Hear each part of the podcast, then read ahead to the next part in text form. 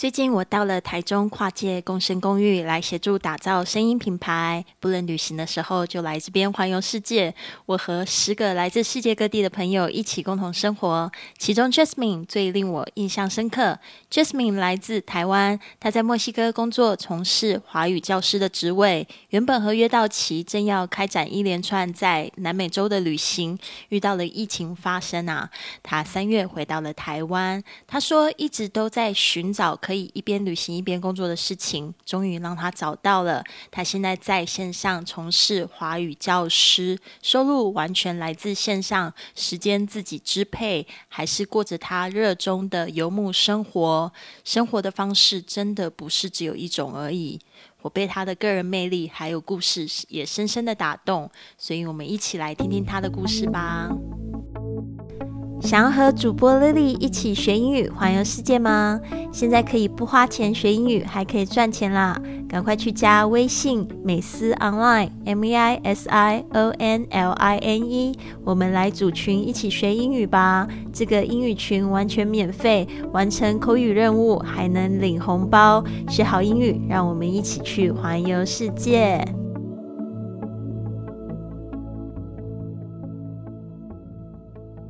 ！Hello，Hello，各位小伙伴们，今天我们邀请到这个贾思明游牧生活的主播。那我跟他就是在这个共生公寓里面认识的。然后呢，我觉得他非常的厉害哦。他之前呢也是在墨西哥用这个华语教师的身份呢，来一边旅行一边赚钱。我觉得呢，大家一定就是会在他的经验里面学到非常多东西。而且呢，我个人认为。呃，因为我们就是住在一起嘛，生活中我都觉得 Jasmine 的这个呃 Jasmine 对是他英文名字，然后呢，他的这个 EQ 呢是非常非常高哦，然后呢，他也是非常活泼可爱的，然后所以就是迫不及待想要跟他跟大家介绍我的这个朋友新朋友，也是我的室友 Jasmine。那现在这个麦克风就交给 Jasmine 来自我介绍一下。Hello，大家好，我是 Jasmine。谢谢 Lily 把我讲的这么好，没有这么好啦，反正就是在 Podcast 上面分享自己的生活故事这样子。就是说，你可不可以就是稍微拆解一下，你当初怎么样子成为华语教师，然后怎么样的契机呢？到了国外去教书，然后现在呢，你回到这个台湾，然后继续这样一边旅游一边做你的这个事业。好的，没问题。呃，就是我真的非常的喜欢旅行，所以我那时候就一直在想说，到底有什么方法可以让我一边旅行一边工作。那后来查了很多资料，发现，呃，以我个人的能力能够做的事情，大概就是教书吧，大概就是教华语。那台湾有一个计划，就是能够把你外派，能够让你当华语的教学志工，然后外派到台湾的侨校去那边实习。所以我就是在利用下班的时间，六日的时候去受训，然后最后填写志愿，就是它可以让你选很多个志愿。然后那个时候，大部分学校都是在美国或是加拿大，但是因为你是当志工，所以也要考量物价的问题，然后就是所有的生活费都要自己支出。然后我觉得。相比之下，可能像是墨西哥啊、巴西啊这些国家比较有文化，然后物价也没有欧美那么高，而且我会觉得比较有特色，然后就决定要到墨西哥的侨校去实习。所以这算是当初真的完全跨出国的第一步。然后后来在那边实习的时候，算是一个华语的夏令营，就是帮一堆小朋友们帮他们筹备夏令营，然后在。在暑假那一阵子的过程也非常的快乐，也跟校长处得很好。所以当校长他们后来服务结束以后，校长就问我说：“如果他们之后学校有缺老师的话，问我愿不愿意留下来。”这样，所以后来就刚好很幸运的有缺，所以我就留在墨西哥了。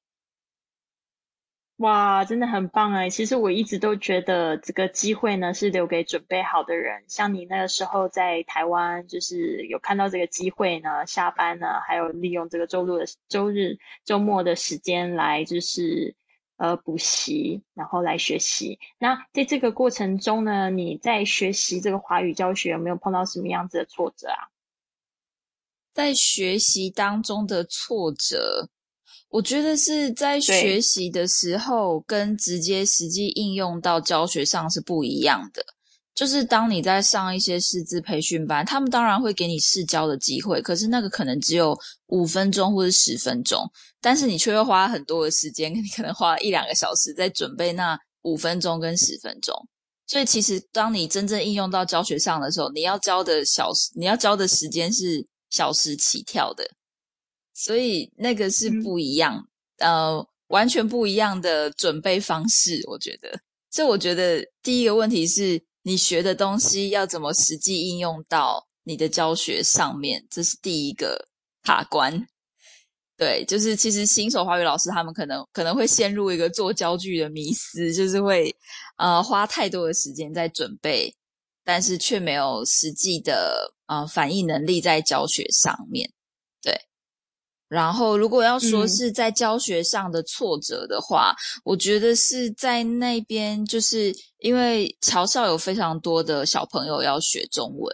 如果是幼儿，可能四岁到。八岁我都觉得还可以，因为他们都还在很可爱的阶段，可能玩游戏或者是一些玩具就可以吸引他们的注意力。但是当小孩子已经走到比较青少年的阶段，可能八岁到十三岁，甚至八岁到十五岁这个阶段，当他们不是自己想要来学中文，而是被爸妈逼着。觉得说中国未来是很有潜力，中文是很重要的一个语言，而来学的话，那这些小孩他们的学习动机不强，他们的学习意愿就会很低落，所以他们可能就会对老师不是那么的友善，或是不是那么的尊敬。然后我遇过最夸张的一个是在下课以后。学生趁我不注意的时候，倒了一整盒的铅笔屑，就是削铅笔机里面的那个铅笔屑，倒到我的包包里面。但是我是下课以后才发现，对，就是学生已经回家了，那我才发现我的包包怎么背包里面多了一堆 铅笔屑。为什么他们这样做？我觉得他就是在青春期，他很调皮，然后他可能没有。他没有想太多，就是小男生，而且是，嗯，我觉得亚洲人对于老师还是比较尊师重道，他们不太敢，呃，在课堂上太夸张。但是对于拉丁小孩子来说，他们是很需要游戏，需要歌曲。如果你只是叫他们念课本、练习句子，然后写写生字的话，他们真的会。觉得非常的无聊，然后不想要上这个课，对，所以当我刚接那个班，算是新新刚刚开始上课的时候，嗯，那些孩子他们就是心里会有反抗吧，或是他们觉得很无聊啊，不想上这个课，然后他们就是出于一个小朋友恶作剧的心理，就就那么做了，这样子。哇，你当下什么样的感觉？你后来是怎么样子克服这样子的反叛的行为呢？当下就是觉得 这个臭小孩，就是他就是小屁孩啊，然后会觉得有点无奈。呃，我本来想要，我本来想要先倒掉，但是，但我还是先去跟我们校长说，因为他们其实是我们学校，呃，在我们学校上课上非常久，然后。就校长也知道他们就是非常的调皮，他们就是那种坐不住的小孩。你可能上课上三十分钟或四十分钟，一定要让他们出去跑一跑，让他们发泄一下他们的那些 内心的精力或是动力。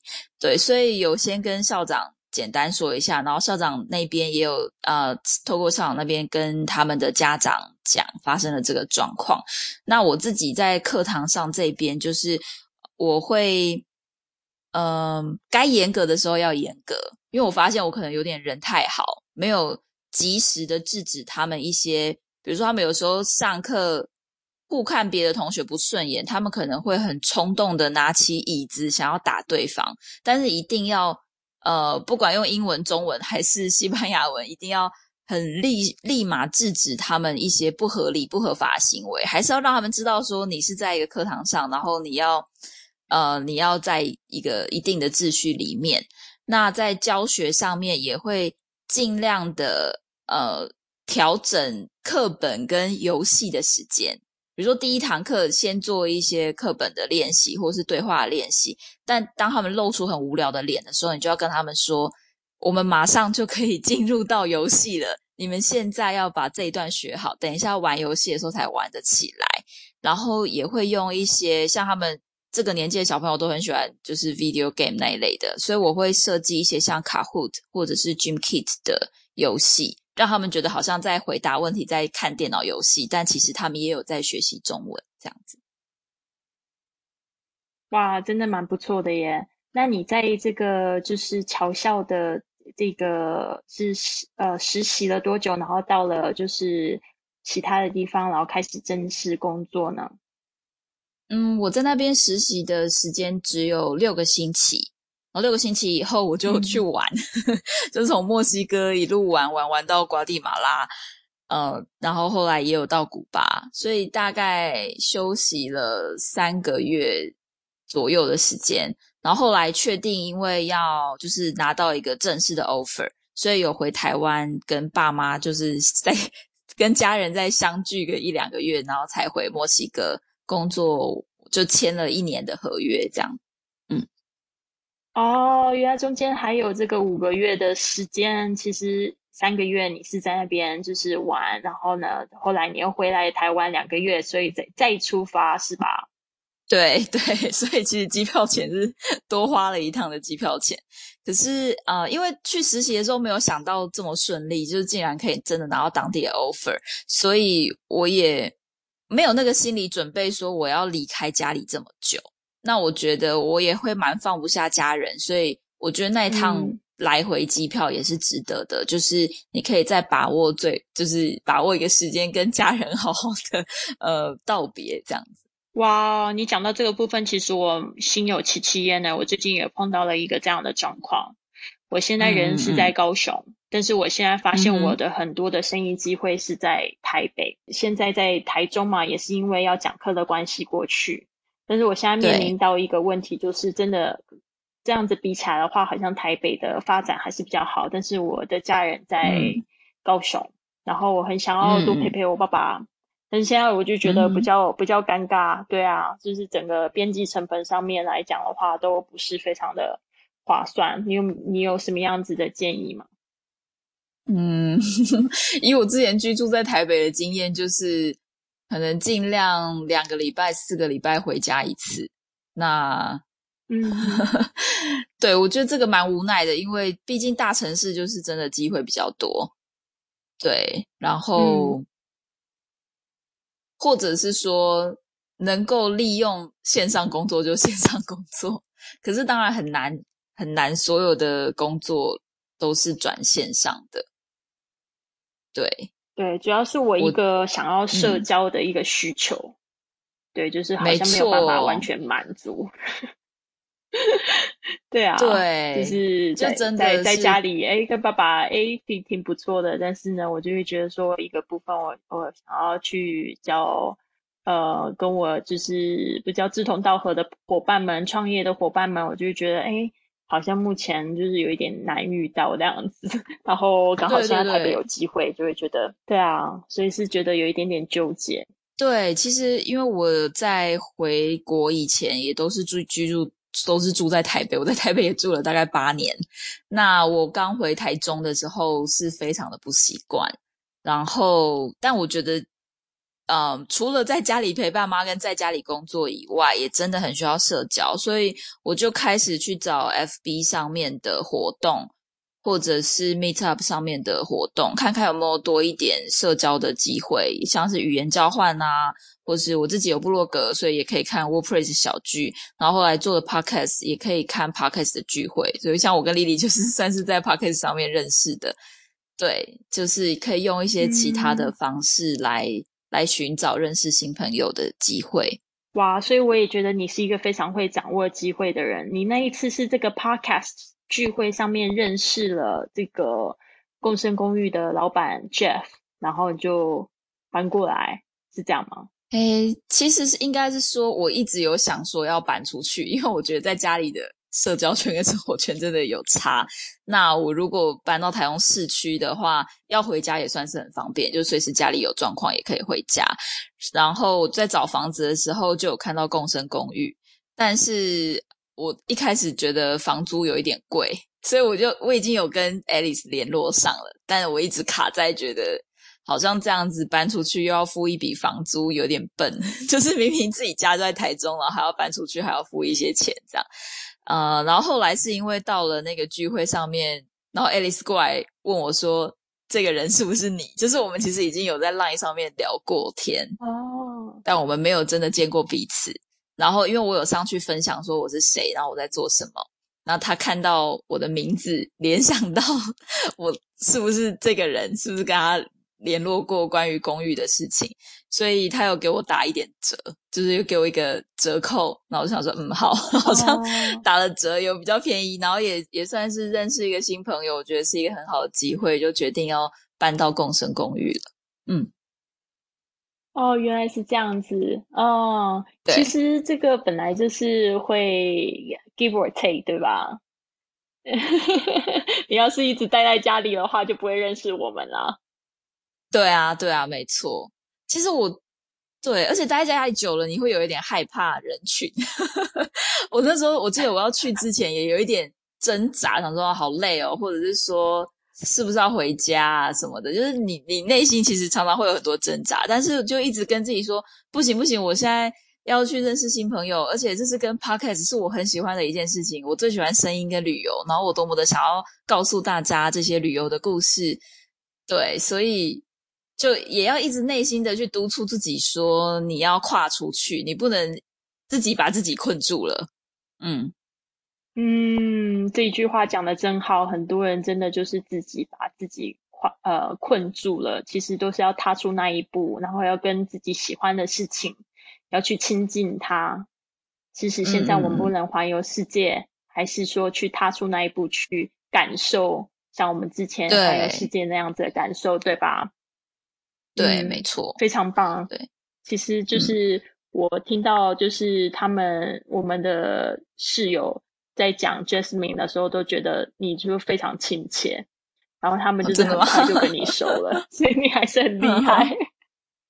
这个部分好啊，那 对啊，那就是说，嗯，这边你有没有给我们，就是他们也想要做这个华语老师，然后也想要就是去。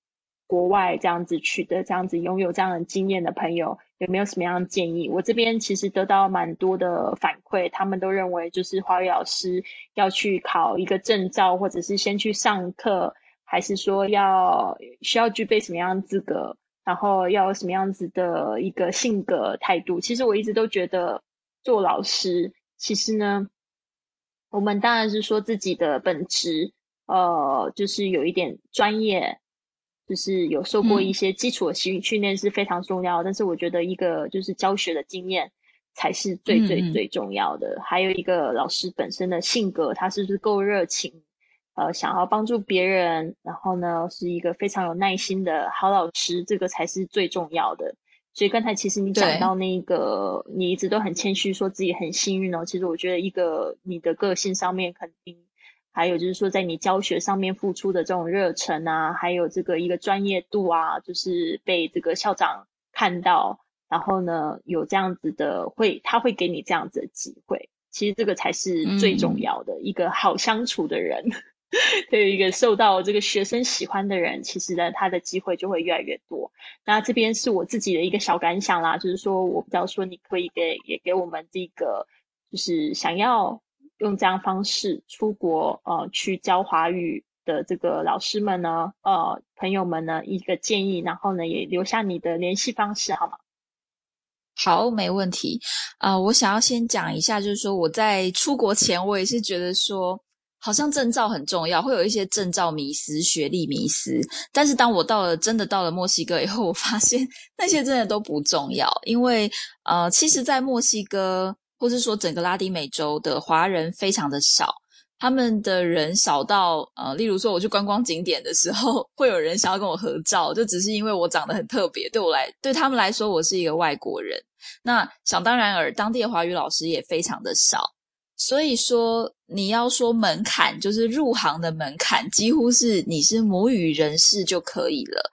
大家其实不用太纠结于学历的问题。可是，并不是说所有的人都啊，我只要是母语人士，你就可以直接去教了。而是说，我后来统统整一个经验，就是我觉得你至少有一颗妈妈的心，就是说，呃，当地有非常多的妈妈。华人、华商、呃，台商就是上的妈妈，他们在当地工作或是生活，那后来可能想要赚一点外快，所以就顺便在那间学校里面教书。那我觉得妈妈们，他们当然可能也没有相对应的知识背景，可是他们一定都是为了他们的小孩好，所以他们会想办法去教他们的小孩，想办法让课堂更丰富、更完整。所以在你。嗯，已经这个入门门票非常的低嘛。可是，在你接了一个课以后，你如果知道学生的程度，或是选择学生的教材，你就要想办法认真努力的去备课。那你在每一次每一次的备课当中，其实就是在充实自己的华语技能。我觉得这样子的方式，比实际上去拿到师资的证明，或是去拿到师资的证照都更有用。所以，其实就是说，不用想太多，直接出发就可以了。嗯，那我自己的话，我自己的 podcast 叫做贾思敏游牧生活。贾是甲乙丙丁戊的贾，思敏是思考敏捷的思敏，就是贾思敏游牧生活。然后我主要就是在讲要如何成为一个华语教师，还有分享我因为在当华语教师过程当中的旅行的故事。嗯，如果大家有兴趣的话，都可以去搜寻看看。好的，非常谢谢 Jasmine 今天给我们的分享。那我们的听众呢，如果说你也想要就是去学英语环游世界，做华语老师环游世界，我还是建议大家一定要开始，才能变得很棒哦。如果你喜欢今天的节目，别忘了帮我订阅、转发，甚至在播客或喜马拉雅的 APP 上留下一个五星的评论，这样就会有更多的朋友发现到我们的节目，跟我们一起踏上学英语环游世界的旅程。希望你有一个美好的一天，Have a wonderful day！